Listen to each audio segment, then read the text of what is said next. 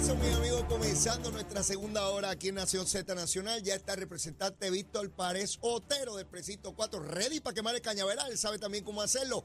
Pero antes a los titulares con Carla Cristina.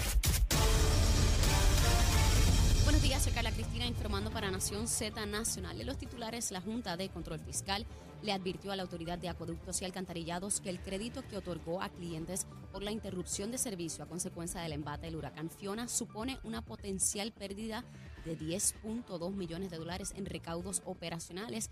El ente fiscal sostuvo que el crédito se otorgó incluso a aquellos que no sufrieron interrupciones del servicio y advirtió que la corporación pública tendrá que identificar una fuente de fondo para cubrir las deficiencias en los recaudos. De otra parte, un grupo de mujeres que forma parte del Junte Las Doñis Estamos Altas, protestó ayer frente a la sede de Luma Energy para rechazar el propuesto cargo de 23 a 26 dólares en la factura mensual de la luz para pagar la deuda de la Autoridad de Energía Eléctrica. Por su parte, el director del Instituto de Economía Energética y Análisis Financiero, Tom Sancilo, afirmó ayer que el acuerdo de reestructuración de la deuda de la corporación pública no debe incluir aumentos en la tarifa de luz y propuso la creación de un fondo común de compensación a partir de otros activos disponibles fuera de la autoridad. El Ejecutivo sostuvo que insistir en el pago de los bonos con aumentos en tarifa es incorrecto y afectará la capacidad del sistema eléctrico para recuperarse como es necesario. Y en temas internacionales, la primera ministra de Italia, Giorgia Meloni, expresó ayer su apoyo a que el gobierno italiano reanude la extracción de gas con el fin de liberar al país de una dependencia energética que calificó como inaceptable. Y en una noticia de última hora, el Banco Central Europeo subió nuevamente los puntos de interés, otro punto 75%, lo que lo sitúa en su nivel más elevado desde el año 2009. Para Nación Z Nacional les informó Carla Cristina. Les espero mi próxima intervención aquí en Z93. Sin pelos en la lengua. Es esa otra cultura, la cultura de la violencia, donde ver asesinar a alguien es algo muy sencillo. Leo, Leo Díaz en Nación Z Nacional por Z93. Estamos de regreso aquí en Nación Z Nacional, mis amigos. Comenzando nuestra segunda hora hoy jueves 27 de octubre en compañía del buen amigo representante Víctor Parejotero. Víctor, saludos, buen día. Buen día, Leo, a tu audiencia de este gran programa que lo escucha mucha gente. cada día se acerca la gente hablándome de este programa, de tus acertados comentarios, de, ¿Y de tus opiniones y de tus grandes ocurrencias, efectivamente. Gra- agradecido, Víctor, de que estés con nosotros aquí. Quiero comenzar contigo en un tema que, que tú has trabajado con intensidad desde el pasado cuatrienio y es todo el asunto que tiene que ver con energía. Hemos visto algo que a mí me, me empieza a preocupar, Víctor. Eh, se creó el negociado de energía, es la entidad que regula todo lo que tiene que ver con la energía en Puerto Rico, tanto con Luma, con la Autoridad de Energía Eléctrica, con las cogeneradoras privadas. Eh, ellos tienen que aprobar todo lo que tiene que ver con el sistema eléctrico. En ese caminar hay que hacer algo con las plantas generatrices que no están bajo Luma, están bajo la Autoridad de Energía Eléctrica. Y Josué Colón, que para mí es uno de los personas más competentes que tenemos en Puerto Rico para lidiar con este asunto de energía, ha señalado y le ha propuesto o requerido al negociado de energía una serie de iniciativas para poder atender la obsolescencia de esas plantas generatrices. Una de ellas, gasificar las plantas. Otra tiene que ver con los arreglos que hay que hacerle a, a- a estas plantas. Y el negociado de energía ha contestado a esas preguntas o esos requerimientos por parte de la Autoridad de Energía Eléctrica que no. Una, porque gasificar unas plantas que ya están obsoletas no tiene rendimiento y por lo tanto ellos no van a permitir la gasificación. Y por otra parte, pues no permiten la creación de nuevas plantas porque tardaría cuando menos más de ocho años en la construcción de la misma. Entonces eso nos deja en un punto neutro, donde tenemos el inmediatez de esta emergencia que tomar unas decisiones para tratar de potenciar unas plantas que como tú sabes y sabe el pueblo de Puerto Rico, en las últimas semanas nos dicen, tienen que tener cuidado esta noche porque podemos empezar en apagones selectivos, no por Luma, sino porque las plantas no producen suficiente energía. Y entonces yo no veo que se sienten a la mesa, tanto energía eléctrica como eh, eh, el negociado, a tomar una decisión que, no, que nos mueva, Víctor. Mira, Leo, en respuesta a tu planteamiento, vamos a comenzar primeramente. El negociado de energía eh, que se creó bajo la presidencia del Senado de Eduardo Batia, Ajá. eh, ¿verdad? Porque en el pasado eh, cualquier cambio en la factura o cualquier enmienda a la factura de luz, la Junta de Gobierno de Autoridad es que tiene ese poder, ¿verdad? En el pasado, ciertamente era el cabro que andaba las lechugas. Ajá. Eh, se, se crea este negociado para ciertamente independizar esa, esa, ese aumento en la factura de luz y que fuera un ente independiente a la energía eléctrica. También se le da el poder decisional de decidir cuando la autoridad va a hacer cualquier mejora, como bien dijiste, a las plantas de generatrices, eh, que es lo que plantea en estos momentos. Ha habido una, ¿verdad? El planteamiento, el cual yo coincido contigo, Leo, y coincido con el amigo ingeniero José Colón, aquí coincido contigo, de su capacidad, liderato, conocimiento. Eh, usted habla con el ingeniero José Colón y le hace una pregunta a cualquier planta de generación de la autoridad y le contesta con detalle. O sea, una persona que se vive su trabajo y lo conoce. Pues el, el- el planteamiento de la autoridad, por vía del ingeniero José Colón, es negocio de energía, permíteme eh, que estas plantas de generación que están, como bien dijiste, ya con 50 años o más de construida, eh, muchas de ellas con problemas de, ¿verdad? de mantenimiento. Yo visité, Leo, y el pueblo que nos escucha, el pasado cuatrienio visité grandes, ¿verdad? Muchas de ellas en las plantas generatrices en Puerto Rico. Ajá. Y la que más me llamó la atención, Leo, fue Palo Seco. ¿Por qué? La estructura, Leo, era una estructura totalmente llena de moho. eh, ciertamente está frente al mar, ¿verdad? Sí, sí, está expuesta ahí. a expuesta todo el tiempo y ciertamente construida hace muchas décadas atrás. Eh, y, y cuando ya entramos a esa, a esa, a esa central palo seco, realmente fue impresionante. Así que eso, eso te muestra, Leo, la- lo, lo- lo- lo significativo que es que el negocio de energía, ¿verdad? Pueda ser más rápido en el proceso de aprobar esta, esta presión de autoridad. ¿Qué pasa, Leo? Ellos plantean lo siguiente, negocio de energía. Autoridad eléctrica, te voy a autorizar que tú remodeles o reconstruya esta, esta generatrices, pero tiene que cumplir con el plan integrado de recursos. ¿Qué es eso? Ajá. El plan integrado de recursos es el plan que se aprobó, que es el que establece, mira, eh, en 10 años eh, o en 20 años vamos a tener el, el que en, la, en el aspecto de generación de energía renovable tenemos un 40% en el 2025, etcétera. Pues eso, Que hay ellos- unas metas que se establecen que hay que cumplir. Exacto. Pero, Leo, hoy, hoy, Ajá. hoy, esa realidad, Leo, no está en la mesa. O sea, estamos apenas en un 3% de energía renovable. 3%, Leo. O sea, que es irreal lo que, lo que se aprobó, es irreal. Es irreal. Y entonces, lo que plantea la autoridad, que yo coincido totalmente con la autoridad, negociado, permíteme, como bien dijiste, reconstruir estas plantas generatrices, convertirlas en gas natural. Ajá. ¿Por qué, Leo? Coincidimos mucha gente con ellos, ¿verdad? De, coincido con ellos de que el gas natural es un, ¿verdad? Es- es- no, es, no es lo que aspiramos como país a tener energía renovable 100%, pero, Ajá. pero el gas natural es barato. O más barato que el petróleo. es más, mucho, muchísimo más barato que el petróleo, Leo, menos dañino al ambiente. Y la idea es que en un periodo de tiempo rápido, Leo, en vez de to- asumir ¿verdad? Un- una, una postura de que, mira, te voy a permitir que construyas una nueva planta, como tú me dijiste, que toma de 8 a 10 años construirla, pues estas que están hoy existentes, vamos a cambiar a gas natural. Luego, y lo más interesante, la autoridad no aporta, no va a gastar nada de su, de su presupuesto porque FEMA va, va a pagar todo. O sea, los chavos están ahí. es correcto. Eso no, eso no es discusión No en, esta, discusión. en Los chavos esta están ahí, ecuación. correcto. Así que no podemos, Leo, mantener nuestras, ¿verdad? ¿Cómo te puedo explicar lo que es? No sé si no se oiga mal, ¿verdad? Que, que usted, usted no pueda tener unas gringolas puestas, ¿verdad? Ajá. En el buen sentido, eh, y que no puedas mirar hacia el lado porque hay un plan de recursos, hay que cumplir con él.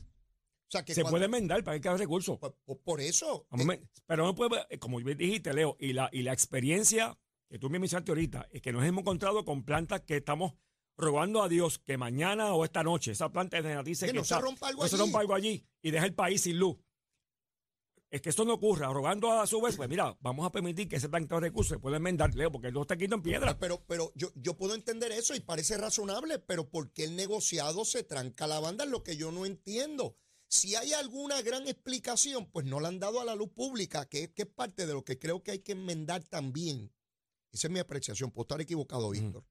Mi apreciación es que la manera en que se conceptualizó en la ley el negociado es un ente que no permite transparencia. Y me explico.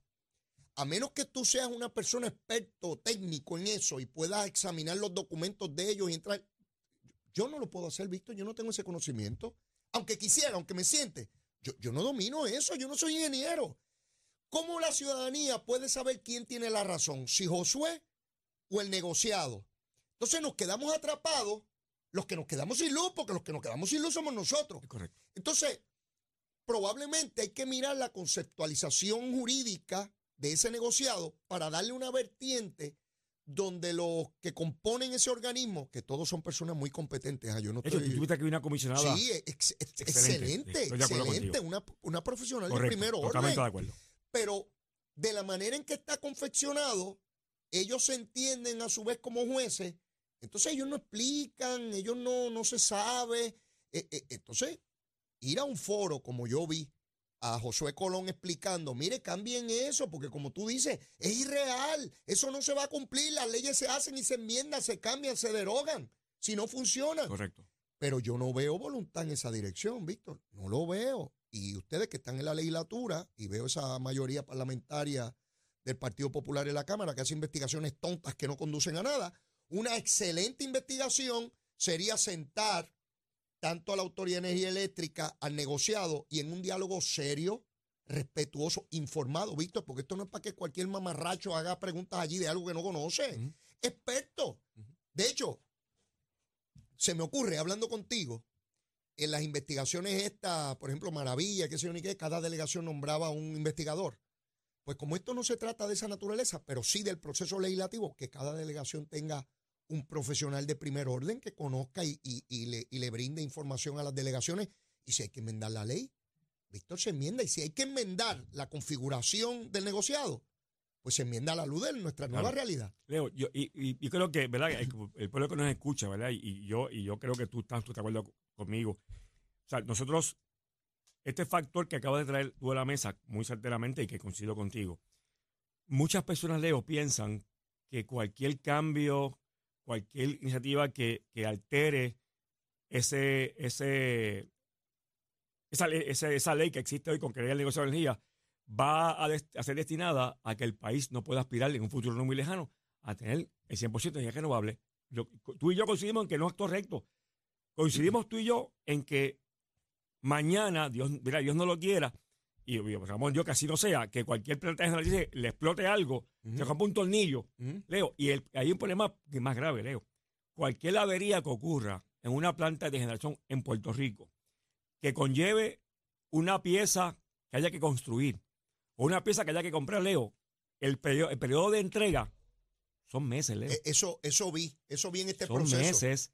O sea que si... O sea, no es cambiarle la transmisión. No, no, no, no. Y gracias a Dios, Leo, ¿verdad? Que, que, que en el esfuerzo que hicimos pasado cuatrienio en la Comisión de Energía de la Cámara, que hicimos una investigación muy, muy responsable, logramos que la Autoridad Eléctrica tuviera sus almacenes eh, repuestos suficientes para evitar que ocurra, ¿verdad? Una situación que eh, hay una avería y que la planta que se dañó, esa pieza no aparezca. Pero, Leo, pero, hay que levantar bandera vuelvo, insisto, en esto que te planteo, y es serio, Leo. Y el ingeniero José Colón lo ha establecido en muchas entrevistas y en de energía también se lo ha establecido. Si Dios no lo quiera, una planta de generación de autoridad energética, ocurre una avería, pues y repito, Dios no lo quiera, ¿verdad? Y estamos rogando que eso no ocurra, que ocurra esa pieza que se averió, no esté en el mercado, hay que- hay que construirla, Leo, Puede tardar meses. meses hasta años, Meses. y hasta años. Ok. Así que te imaginas que esa planta de generación, que cada una tiene un por ciento que genera generación, qué sé yo, ponle que la de Palo Seco genera un 20, por decir un número, ¿verdad? Un 20%. Si quitamos un 20% de generación Oh. mañana, Leo, Oh. imagínate, Sí, sí. hospitales, residencias, comercio, hoy vienen los famosos relevos de carga, Ajá. que a usted ni a mí nos gusta, Mm. pero es la realidad. Así que, así que en esa realidad, Leo, hay que, hay que establecer, ¿verdad? Y, y- y vamos a, a tomar carta en ese asunto de que de energía tenga más sensibilidad en ese aspecto, ¿verdad? Y que pueda responder a que el pueblo, a quien sufre las consecuencias de los apagones, que es consecuencia de unas plantas de generación que son viejas, arcaicas, que hay que, remo- hay que remodelar. Pero lo que ha hecho hoy viene, Leo, hay que, hay que invertir, como partía José Colón, una inversión pequeña, ahora, inmediata, que tenga, dos que tenga ¿verdad? Dos, dos problemas que. Uno, baja el costo, el costo kilovatio hora, Mm. con gas natural, Ok. en transición, en transición, no es permanente, Sí, sí. en transición. Y dos, que evitemos los apagones. Pero, vuelvo a le, le- le insisto, el plan integrado de recursos, que para mucha gente, ¿verdad? Yo, como bien dijiste, Leo, hay términos que la gente no sé, ¿y qué es eso? Sí, no, no, ¿Eso es pan con que- mantequilla? es que no, no. Es, un Eso- asunto extremadamente técnico. técnico. Y ese plan integral de recursos es el que, el que establece ese plan de trabajo, esas guías al negocio de energía. Pero vos insisto, y como tú bien dijiste, se pueden enmendar, se pueden cambiar. Bueno, ese es el reclamo de Josué Colón de que se enmiende, no es real. Cuando se confeccionó el mismo no había pasado María, no habíamos tenido terremotos, no habíamos tenido pandemia. Eh, es una realidad muy cambiante, muy diversa. Quizás las expectativas que nos establecimos estaban, ¿verdad? Fuera, fuera de, de- de la realidad. Todo eso lo podemos seguir ajustando a través de los años, no hay ningún tipo de problema. Pero por lo pronto me preocupa esta situación y este impasse de, de Josué Colón plantea que esto es lo que hay que hacer, el negociado dice que no, en el camino no se hace ninguna de las dos eh, y, y- y tenemos un serio problema. Leo, básicamente, Bobby, te repito, y la gente que nos, escuche, ¿verdad? Y que entendamos cuál es el problema. El negocio de energía está planteando lo siguiente, y Leo, podemos coincidir con ellos. Bobby, te insisto, yo coincido en que como país tenemos que movernos a energías renovables. Es nuestra aspiración To- todos queremos, como pueblo, todos ¿verdad? queremos. Pero hay unas realidades. ¿verdad? Yo quisiera tener, eh, qué sé yo, eh, que, que tengamos 20 plantas de, de jardines en el país, de gas natural o, o- o de gas renovable que gene- generen el 100% y que el país pague 10, 10 chavitos de, de, de, de kilovatio hora. Cuatro chavos, Exacto, pero eso es una, eso es es aspiración y no es real. no es real. Así que tenemos que tener y pisar, ¿verdad? Y pisar los, tener los pies en la tierra y ser claros en que el pueblo de Puerto Rico tiene y necesita que haya un sistema energético del país que sea por lo menos estable, ¿verdad? Mm, y que, y que el, el- el de la autoridad pueda trabajar en una inversión con fondos federales. Vuelvo, insisto, que la autoridad no invierte, no invierte nada de, su- de sus arcas, porque FEMA está dispuesta a pagarle a la autoridad esos chavos que se van a invertir en esa, en esa Pasando, remodelación. pasando a otro tema, eh, Víctor, el representante Orlando Aponte, que preside la Comisión de los Jurídicos en la Cámara, reporta hoy la prensa que señala que no hay consenso dentro de su propia delegación del Partido Popular para adelantar algún proyecto, el que sea, relacionado con el aborto. Me llama la atención porque cuando el proyecto pasó de Senado a Cámara parecía que, que se iba a aprobar o que iban por la misma dirección y de momento hubo un detente eh, en este particular y no hay consenso dentro de la delegación del Partido Popular. Obviamente esto es un tema ¿verdad? más que controvertible, es un sumamente complejo a la luz de la decisión del Tribunal Supremo de los Estados Unidos. Esa es la situación también en la delegación del PNP. Hay diversidad de opiniones sobre este tema. Leo, eh, según hemos hablado, el proyecto como llegó del Senado, de la, de la senadora Rodríguez Bebe, Ajá. como llegó del Senado en la delegación del PNP. Eh, en base a lo que hemos hablado, eh, prácticamente casi hay un consenso en los 20 que somos hoy día, ¿verdad? En la delegación PNP falta una vacante que, que ocurrió en el precinto 3, esa, esa se llena ahora en en diciembre. diciembre 4. Pero, pero lo que hemos hablado de manera informal, ¿verdad? Eh, dentro compañeros, eh, casi hay un consenso de, de- de este proyecto como vino del Senado, Mm. de dar el voto.